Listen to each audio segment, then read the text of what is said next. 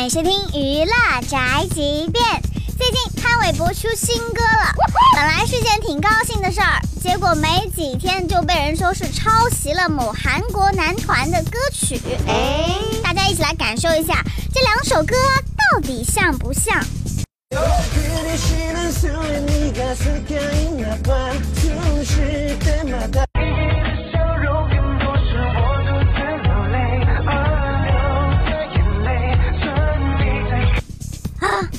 这首歌也太像了吧！就这么神奇。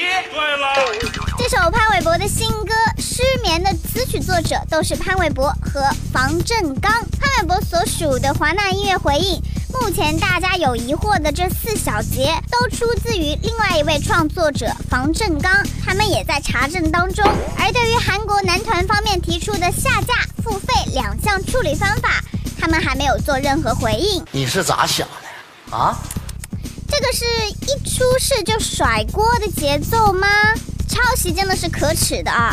希望华纳音乐可以就此事有一个详细的说明。在这个社会上混，迟早是要还的。这就是本期的半件巴拉巴岛，以上言论不代表本台立场。